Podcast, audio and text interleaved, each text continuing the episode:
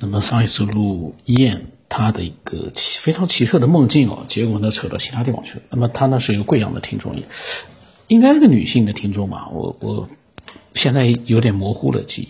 那么他说，他说他这个梦是反正是不会忘记的，因为他给很多周围的人听过了，呃讲过了。然后呢，其他人呢反正就是，呃除了唏嘘，他说，然后呢之外呢也没给他什么解释。然后他上次听了。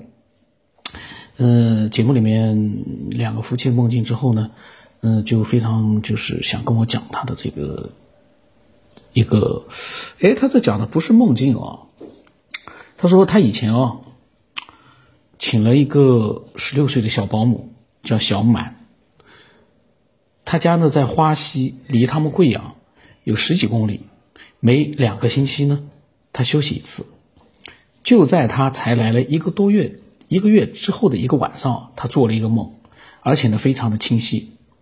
呀，他这个梦讲的还挺有意思。为什么？他一开始先讲他的请了一个十六岁的小保姆，然后呢开始讲他做了保姆，在他们家做了保姆。一个月之后呢，他做的梦，他梦见在一个农家的小屋里面，从一个木梯子前后下来两个老阿姨，头上呢都包着白帕子手帕。个头很小，他们下来之后呢，他说交给他一叠衣服，让他交给小满，哦，让他交给那个小保姆，并且说呢，五月二十号让小满回家一趟。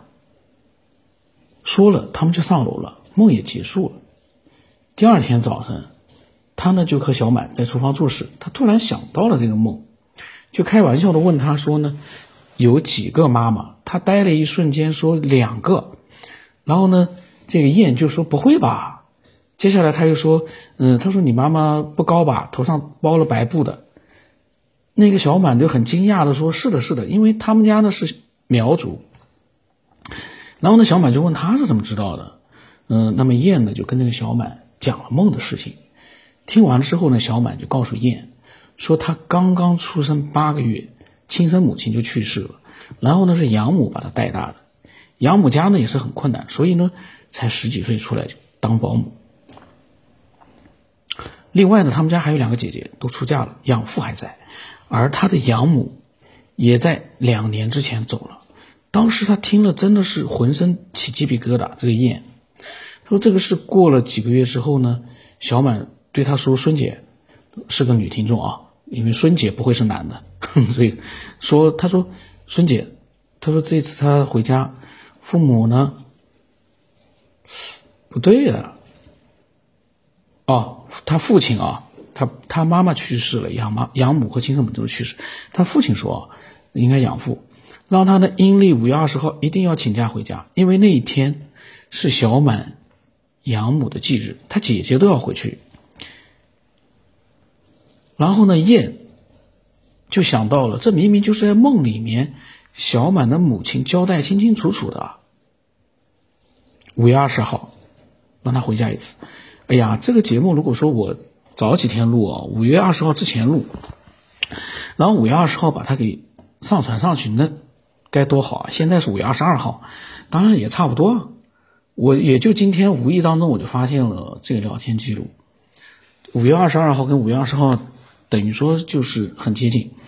嗯，然后呢，这个燕呢，就又又一次的被电击了一般，马上回答说：“你去，你去。”到了那一天，他给小满买了许多的水果糕点，等到一早呢，安排他去赶车。他说：“这个事已经过去了很多年。”他深思呢，并深信逝去的人一定会托梦的，但是究竟是游移的意识，还是灵魂不灭，活在另外的世界，他始终不明白。但是呢。说人死了就了了，他想绝对不是那么简单的。这件事情的背后肯定是有原因的。他说：“但是呢，我们的确现在无法解释这些事情的发生，这个真的不能当做一个故事来听。他认为是实实在在发生在两个世界的人的交集。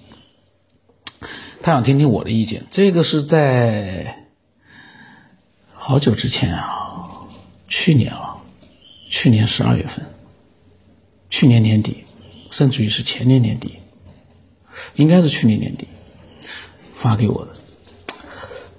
他其实自己分析的很好。他刚才讲到的关于对意识和灵魂的理解，我觉得已经很到位了。因为我们现在所有的理解也就只能到这个点了。嗯，因但是有一点啊，那个时候呢是来了一个月，在那一个月当中，我相信他应该没有跟那个小满交流过，就是小满的妈妈的事情。嗯，应该是没有，或者呢？有意无意的可能，他没有就是说太留意，但是小满的提到过。然后呢，因为这个下意识的原因呢，但是这个呢，嗯，在梦境里面他是看到了，嗯，他的两个妈妈呢是戴的那个白帕子，个子呢也是不高。这些呢，如果小保姆跟他就是有过交流的话，他应该是有印象。现在呢，就是有一个问题，就是那个农家小院，它是从农家小屋里面一个木梯子上下来了。这个农家小屋和小满的家是不是有一些呃相似的地方？如果这个梦里面的农家小屋跟那个小满的家就是呃真的几乎是一样的，那这个就是特别神奇了。他们相隔了有十几公里，非常神奇，因为他呢，他不会是。他这个梦一定是真的，这个是可以肯定的。那么这个梦，嗯，里面的这个世界，现在被他这么一讲，我又再一次感觉到，梦里面，我今天我刚才突然有个念头，难道人逝去了之后就到梦里面去了？这个有没有人想到过？这是我刚刚想到的。因为之前的节目里面啊，我一直提到我们嗯人的意识和灵魂到最后呢会不会最后永生就是把它嗯转存到那个智能电脑里面去？但是现在我突然在想，我有一个新的一个被他启发了，难道所有逝去的人其实都在梦里面的那个世界里？因为他和小满有了交集。所以梦里面呢，小满的两个妈妈呢，在梦里面就正好可能那个梦很接近那两个他的两个妈妈，所以那两个老阿姨呢给他托了个梦，梦境难道就是我们未来要去的地方吗？哇！这是我的最新的一个想法，但是呢，这个有一个问题啊，在梦里面我们也会梦到自己，难道我们在梦里面梦到的自己，其实就是一个未来我们是一定会去的一个世界，然后在那个里面呢？我们是可以穿梭时空的，哟，牛的，这个梦真是很牛的，这个梦真的是很牛。那么今天就先录到这里吧，因为这个梦啊，呃，让我有了个新的想法，就是，难道梦境是我们最终的归宿吗？牛，嗯，那么当然了，对伪科学来说，或者科学爱好者来说。他们又会很这个很这个用他们的那种啊，嗯，科学懂科学的那种角度啊，他们会呃很瞧不起，就是一些呃能够思索，然后呢，但是又不懂科学，像我这样，我一点科学也不懂，但是呢，我能思索。他们的那个逻辑思维能力呢，肯定没有我强，但是呢，他们又觉得他们懂那么一点点科学，他们就觉得这个家伙不懂科学。他们就感觉我录音里面的内容，他们就觉得听了不爽。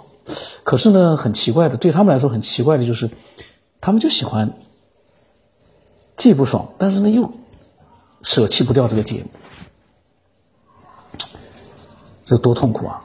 但是他们如果听到了这期节目，我这期节目里面所讲到的内容，会不会让他们突然之间觉得自己？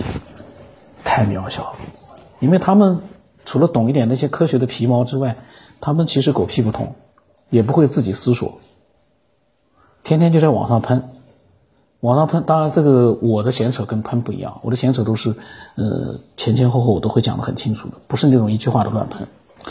呃，所以呢，今天的这样一个节目，我相信会对做梦的人有一个。更新的一个角度，更多一个的角度呢，去做一个思索。哎呀，难道梦境就是所有人最终的归宿？这期题目就是这个题目。